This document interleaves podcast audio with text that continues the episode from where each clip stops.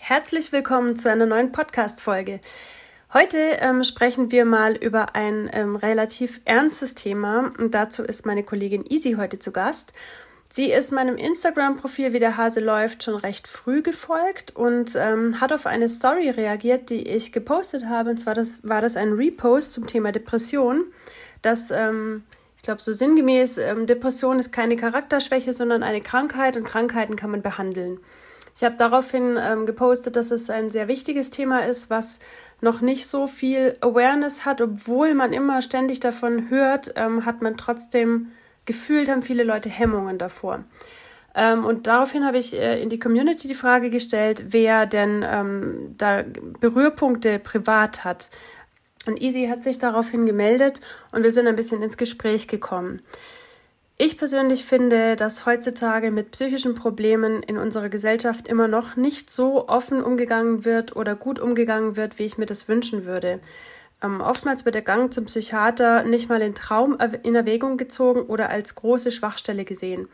Ähm, es gibt viele Beispiele, von denen man immer hört und man weiß immer so, okay, Depression ist auch was Schlimmes und es kann natürlich auch tödlich enden. Im Fall von zum Beispiel Robert Enke, Robin Williams, Avicii, Chester Bennington von Linkin Park, um nur ein paar zu nennen, bei denen sowas tödlich ausgegangen ist. Allerdings gibt es auch sehr viele Formen von Depressionen, also depressive Verstimmungen, Gemütszustände, die ins Depressive abgleiten. Es ist also nicht so ganz so einfach, das eindeutig auszumachen. Unsere Psyche ist eben etwas Komplexes und Empfindliches und das sollte man auch sehr gut pflegen. Daher habe ich nie recht verstanden, warum man bei einem gebrochenen Bein sofort handelt, sich sofort behandeln lässt, äh, die Ärzte sofort sagen, ja, super, da ähm, äh, machen wir Behandlung XY, OP. Und bei einer gebrochenen Psyche wird man oftmals Monate oder Jahre lang alleine gelassen in dieser Folge wollen wir also darüber sprechen, wie es ist, wenn man vielleicht selber merkt, dass man depressiv ist, depressive Züge hat und welche Maßnahmen vielleicht man ergreifen kann, aber auch ähm, wie es ist, wenn man feststellt, dass ein Freund oder ein Bekannter ähm, zu Depressionen neigt und wie man mit diesen Menschen umgehen kann.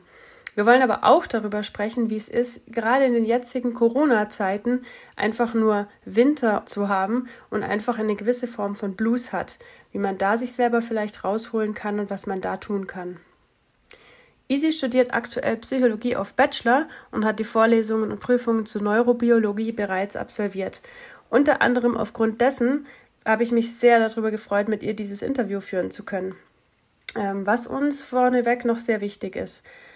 Mit einer Depression oder einer anderen psychischen Krankheit ist nicht zu spaßen und man sollte unbedingt einen Facharzt aufsuchen und sich professionelle Hilfe suchen. Dieser Podcast soll eine Diskussion über die Erfahrungen und Learnings darstellen. Dieser Podcast ist also keine direkte Hilfestellung. Jeder Mensch tickt hier anders und jeder Mensch braucht anders Hilfe. Wenn ihr das also hört und denkt, dass ihr vielleicht an einer Art psychischen Erkrankung, Depression leidet, dann wendet euch unbedingt an euren Hausarzt, sucht euch professionelle Hilfe, zum Beispiel unter der Hotline der Deutschen Depressionshilfe unter 0800 33 44 533.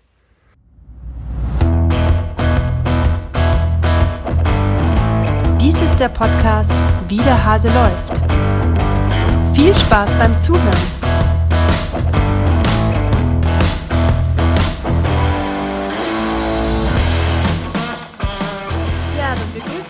Herzlich. Hallo Easy. Grüß dich, hallo. Schön, dass du im Podcast zu Gast bist heute und uns ein bisschen was über das schwierige Thema Depression erzählst. Und ähm, ja, so ein bisschen, wie kann man es erkennen? Ich hatte es im Intro schon ein bisschen gesagt. Ähm, was kann man tun? Und jetzt würde ich äh, dich einfach mal fragen, wer bist du eigentlich? Stell dich doch einfach gerne mal ganz kurz vor. Ja, klar, gerne mache ich.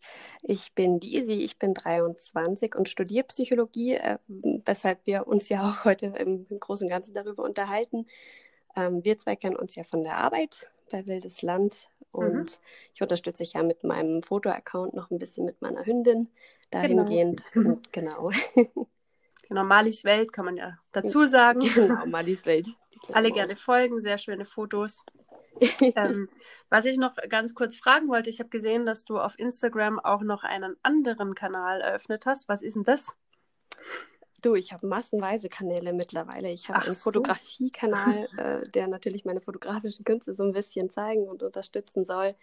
und äh, suche mir tatsächlich immer während äh, neue Hobbys. Und ich weiß jetzt nicht, ob du darauf angespielt hast. Ähm, ich mache mittlerweile in der Gießharzt Kunstszene auch ein mhm. bisschen was und probiere mich da ein bisschen aus. Und ja, absolut geil und macht Spaß und ganz tolles Hobby. Sieht auch super schön aus und verlinke ich natürlich dann nochmal auf Instagram. Schaut da gerne auch mal vorbei. Also es ist jetzt komplett anderes Thema oder andere Themen sogar. Das stimmt, ja. Einmal ähm, Petfluencer-Account und einmal kreativ. Ähm, genau, aber kann man, kann man dann deine Kunstwerke auch kaufen?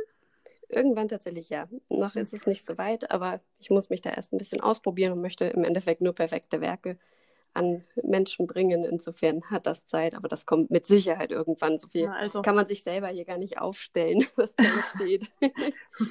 Sonst äh, wahrscheinlich auf Anfrage das ein oder andere Stück geht ja vielleicht auch mal raus. Klar. Genau, also schaut doch mal, schaut doch mal vorbei. Äh, wie gesagt, Accounts verlinken wir. Und ja, jetzt steigen wir schon tief ein. Wir haben im Vorfeld ein bisschen gesprochen ähm, und ich habe es im Intro auch gesagt. Der Podcast ist natürlich jetzt ein bisschen schwereres Thema. Nichtsdestotrotz soll er natürlich auch Spaß machen und ähm, interessant sein und einfach ja mal ein anderes Thema ähm, beleuchten. Jetzt nicht immer nur so die, ja, ich sage jetzt Lalelu-Themen dieser Welt, wo man so ein bisschen easy drüber sprechen kann, sondern auch mal ein bisschen die schwierigeren Themen ansprechen, weil ich denke mal, ich gehe mal stark davon aus, jeder kennt so ein bisschen eine depressive Verstimmung, wenn es jetzt auch keine Depression ist, sondern einfach mal so, man hat einfach mal so Tage, die einfach nicht so gut laufen. Deswegen kann sich, glaube ich, wahrscheinlich jeder damit identifizieren und deswegen finde ich das Thema auch so wahnsinnig interessant. Und ähm, ja, äh, ich hatte eigentlich auch keine Ahnung, dass du Psychologie studierst. das ist das Lustige. Ähm, waren denn solche Überlegungen, die ich jetzt gerade so genannt habe, auch das, der, der Grund fürs Studium oder, oder ähm, die Berührpunkte mit der Depression, wie anfangs genannt, oder was war da so der, der Auslöser? So als generelle Ursache würde ich das Thema Depression jetzt nicht äh, kennzeichnen. Das war eher, ähm, eher so ein Bauchgefühl und so der erste Berufswunsch, der da so mit reingespielt hat. Einfach weil ich, es gibt immer diesen einen Ansprechpartner in irgendeiner Gruppe, der dann vielleicht auch äh, nur so daher schwatzt, aber immer so ein Rat mitgibt. Und ich dachte mir, eigentlich wäre das doch ganz cool, wenn hinter deinen Ratschlägen auch mal so eine richtig coole Essenz noch stecken würde und auch was, was mhm. richtig hilft, anstatt nur diese mitfühlende Unterstützung weiterzugeben. Mhm. Und genau, also im Endeffekt war das so ein Bauchgefühl, was mich jetzt eben dahin geführt hat. Und seitdem werde ich halt in meinem Leben quasi auf verschiedenste Weisen immer wieder mit damit konfrontiert, sei es jetzt mein, mein, meine eigenen Erfahrungen nach dem Abitur oder eben jetzt der Bekanntenkreis, der sich halt aktuell da in, mit diesem Thema echt hervorhebt. Mhm. Das liegt mir einfach am Herzen, das Thema mittlerweile. Ne? Ja, so wie ich auch rausgehört habe ähm, oder wie du mir auch mal so im Ansatz erzählt hast, findest du auch, dass das Thema ähm, Depression und die Aufklärung darüber sehr wichtig ist. Ähm, was ist denn da so deine Meinung darüber? Ja, mit Sicherheit eines der wichtigsten Sachen ist die Aufklärung zu dem ganzen Thema. Wie du schon sagst, es ist heutzutage präsent, sei es jetzt vielleicht auch nur dieses Thema Achtsamkeit und Self-Care. Das ist ein wirklich präsentes Thema heutzutage. Und es hat sich tatsächlich einfach irgendwie äh, herauskristallisiert, dass das, was Betroffenen am meisten hilft, äh, sowas mal von jemand anderem zu hören. Mal von einem, der sagt, ich habe das und das ist so und so. Und dann gibt es ganz, ganz viele, die diesen Aha-Moment haben. Aha, genau so geht es mir ja. Und ich bin mhm. ja gar mhm. nicht allein damit. Und sowas mal hören von jemand anderem hilft da ungemein. Ne? Was ich auch lustig finde, beziehungsweise lustig ist es ja nicht, aber eigentümlich, ähm, dass es eigentlich so viel gerade dazu gibt und trotzdem ist die Awareness ja. gefühlt noch nicht da. Also es ist ganz komisch, es ist so, so, so zweischneidig. Ähm, einerseits, habe ich auch im Intro kurz gesagt, ähm, kennt man so diese Geschichten von diesen berühmten Persönlichkeiten, die dann, ähm, wo eine Dep mhm. Depression mhm. tatsächlich auch tödlich endet. Aber andererseits sieht man die Depression vor der eigenen Haustür nicht. Ja, Oder bei sich selber nicht. Ja, es ist tatsächlich wirklich auch maßgebend, wie das in der Prominenz behandelt wird. Da muss ich dir recht geben. Wir hatten ja den Fall von Avicii vor ein paar Jahren. Mhm. Da hieß es immer unklare Umstände und mhm. es wurde nie aufgeklärt. Es wurde nie gesagt, äh, welche Gefahr diese Erkrankung eigentlich birgt. Es wird immer drumherum erzählt und äh, nicht wirklich aufgeklärt. Das ist wirklich äh, nicht gut heutzutage, muss man mhm. einfach sagen. Ja, ich finde es auch ganz toll. Immer mal wieder sieht man so Interviews mit der mhm. Theresa Enke, heißt sie, glaube ich, ähm, die dann wirklich auch so sehr, sehr intensiv erzählt, wie es ihrem Mann damals ging. Und mhm. sowas ist, glaube ich, immer noch, sowas wollen die Leute nicht hören. Ja, es ist einfach keine Erfolgsgeschichte, kein Happy End am Ende. Ähm, und auch immer noch, äh, dass sie immer noch drunter leidet und kann leider diesen, diesen Ansichtspunkt von dir, dass man einfach das gerne totschweigt. Das ist ein unangenehmes Thema. Es gibt ganz, mhm. ganz viele Menschen, die können mit so einem, mit so einer schwierigen Situation einfach nicht umgehen und äh, schweigen das eben dementsprechend dann eben tot. Und es wird nicht nachgefragt, ja, was kann ich denn da machen? Wie geht's dir denn überhaupt? Also diese Frage, wie geht's dir, ist heute einfach immer noch viel zu selten und jeder kümmert sich um seins, ne? Und unangenehme mhm. Themen werden immer vermieden, möglichst. Mhm. Und das ist ein großes Problem tatsächlich. Was wir natürlich auch verinnerlicht haben, ist bei diesem Wie geht's dir, dass wir sagen, oh, ganz gut. Ja, richtig. man, man sagt stimmt. schon gar nicht mehr. Wie geht's eigentlich gar nicht so gut, weil das will keiner hören im mhm. Endeffekt. Mhm. Ja, und vor allem, ähm, was ich glaube ich auch mir vorstellen kann, dass man irgendwann, also wenn jemand tatsächlich sagen würde, ja, es geht mir nicht so gut, und es geht halt das nächste Mal wieder nicht mhm. so gut. Und dann mhm. geht es wieder nicht so gut. Dass die Leute irgendwann sagen, boah, jedes Mal, boah, ja. es ist mir echt zu viel. Und das ja, ist natürlich ja. schwierig. Das ist natürlich dann ein, eine sehr schwierige Situation für den Betroffenen. Natürlich, natürlich. Aber man wird sich ja dem anderen auch nicht aufdrängen mit seinem äh, Schmerz oder seinem, ja, es läuft nicht gut, mhm. sondern man möchte eine Beziehung ja im Grunde immer einfach halten. Das ist ganz normal, schätze ich. Was denkst du, ist, ist ähm, das wirklich so von der Wahrnehmung her, dass Depression zunimmt? Oder ist es einfach jetzt mehr in der, in der Diskussion und deswegen kommt es mir so viel vor? Nee, also es nimmt auch ganz klar zu. Ähm, wir hatten 2016, glaube ich, vom RKI sogar irgendwie eine Studie. Ich weiß jetzt nicht, ob 2016 das stimmt. Und da haben die schon gesagt, ähm, es ist auf dem Vormarsch. Es wird immer mehr. Und diese Prozentzahl, die ist seitdem, also wir haben ja mittlerweile 2020, die ist immens gestiegen. Und äh, mhm. das ist jetzt wirklich unter den Top 5 Volkskrankheiten mittlerweile und so gut wie nicht aufgeklärt. Das ist ja das, was einen dann ja. äh, sich so in Rage reden lässt, dass auf einer Seite so eine wirklich fordernde Notwendigkeit ist, sowas zu behandeln. Auf der anderen Seite äh, einfach totschweigen beziehungsweise nicht aufklären und keiner mhm. traut sich was zu sagen. Ist in dieser oder geht in dieser Studie auch hervor, was da die, die Hauptgründe sind, also so global gesehen. Also ich kann mir vorstellen, dass halt der zunehmende Leistungsdruck vielleicht ähm, da mit reinwirkt, wobei man sagen muss, früher hatten die Leute ja auch Druck. Ich meine, da waren sowas wie Kriege oder sowas das ist, erzeugt ja auch einen unheimlichen Druck. Deswegen, so ganz erklären kann ich es mir nicht.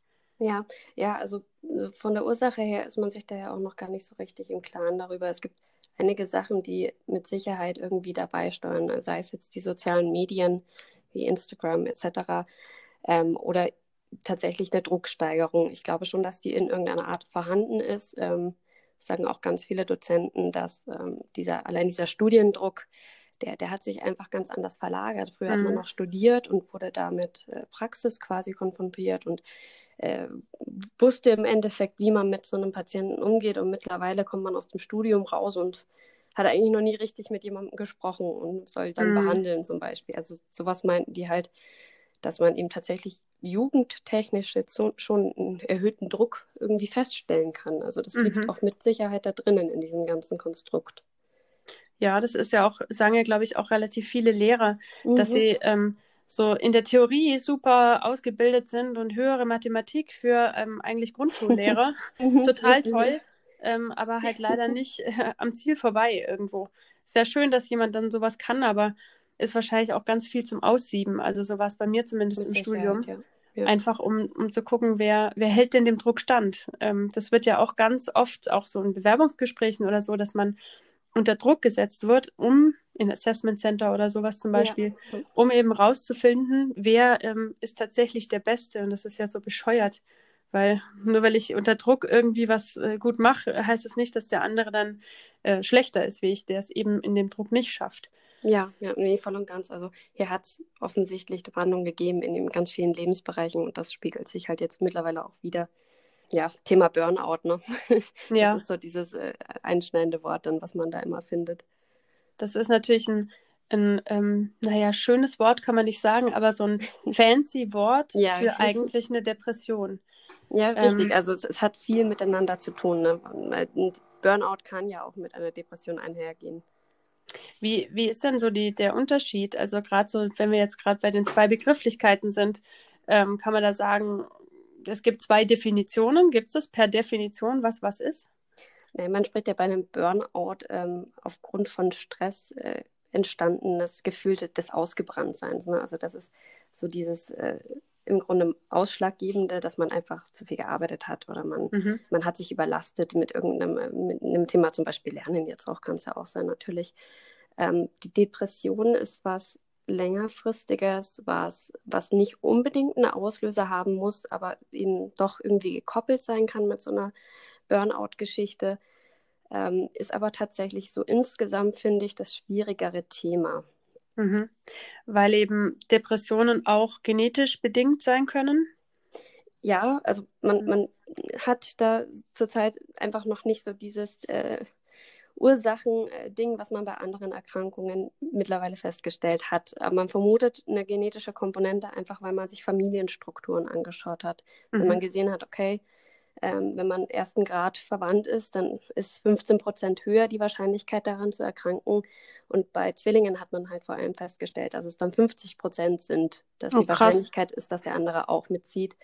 Ähm, und das ist natürlich schon ausschlaggebend. Ne? Also dann vermutet hm. man da irgendeine Komponente, die da mit reinspielt.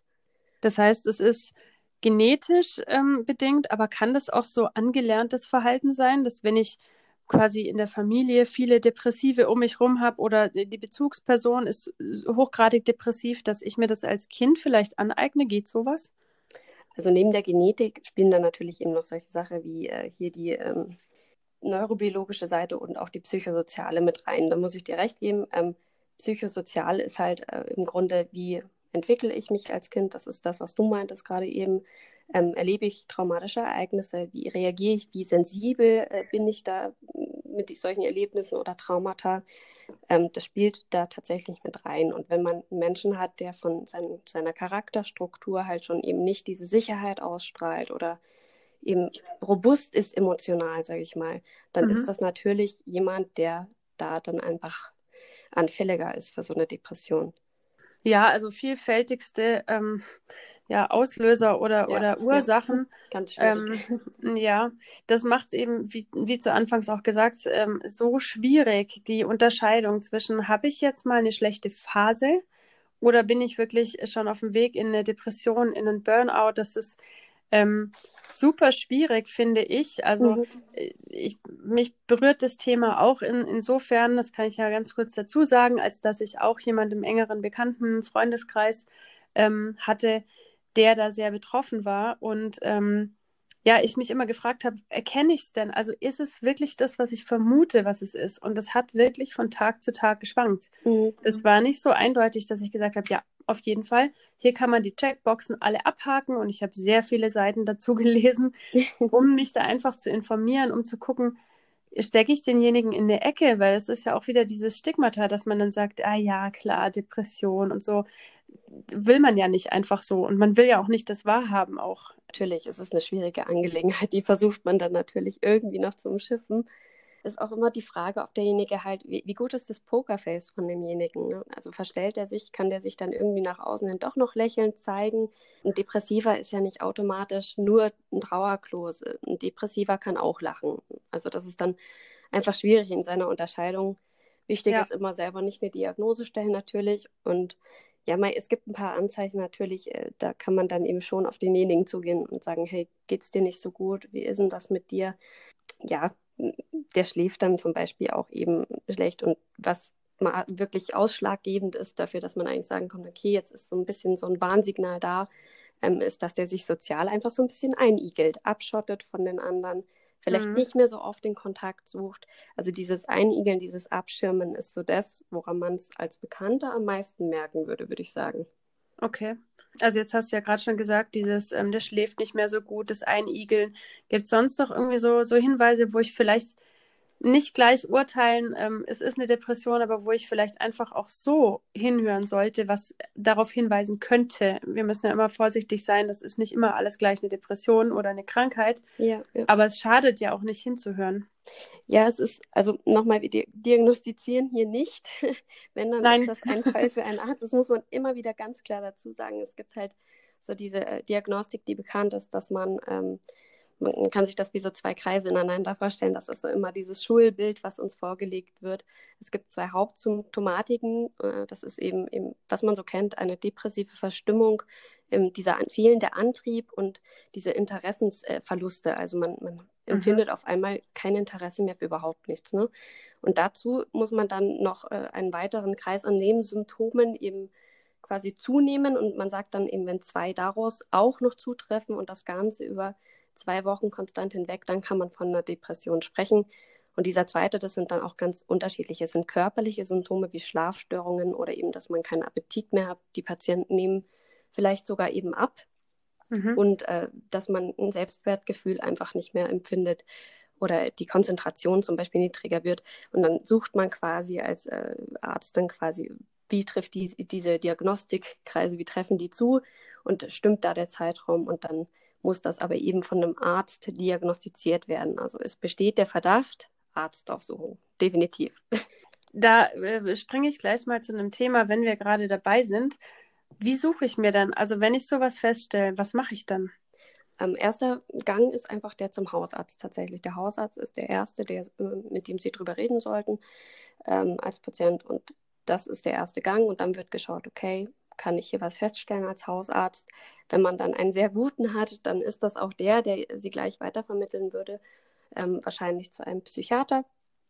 Ob man tatsächlich jetzt so einen guten Hausarzt hat, ist heutzutage tatsächlich auch so ein mhm. bisschen die Frage. Es ist schade, dass das nicht so wirklich direkt weitervermittelt wird. Und das ist ja auch das, warum so viele Leute diesen Gang meiden, dieses selber suchen. Und wir wissen mhm. alle, dass man dann schnell auf einer Warteliste steht vielleicht weil eben ja. alles voll ist. Das ist ein bisschen mühsam heutzutage.